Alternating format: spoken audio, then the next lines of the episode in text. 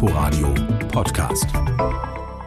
Die Steuerschätzer, die es schon seit 1955 gibt, kommen zweimal im Jahr, im Mai und im November, für drei Tage zusammen. Acht Mitglieder erstellen dann die Grundlagen für die Schätzung des Arbeitskreises. Sie kommen aus verschiedenen Institutionen, von den fünf Wirtschaftsforschungsinstituten, der Bundesbank, dem Sachverständigenrat und dem Bundesfinanzministerium.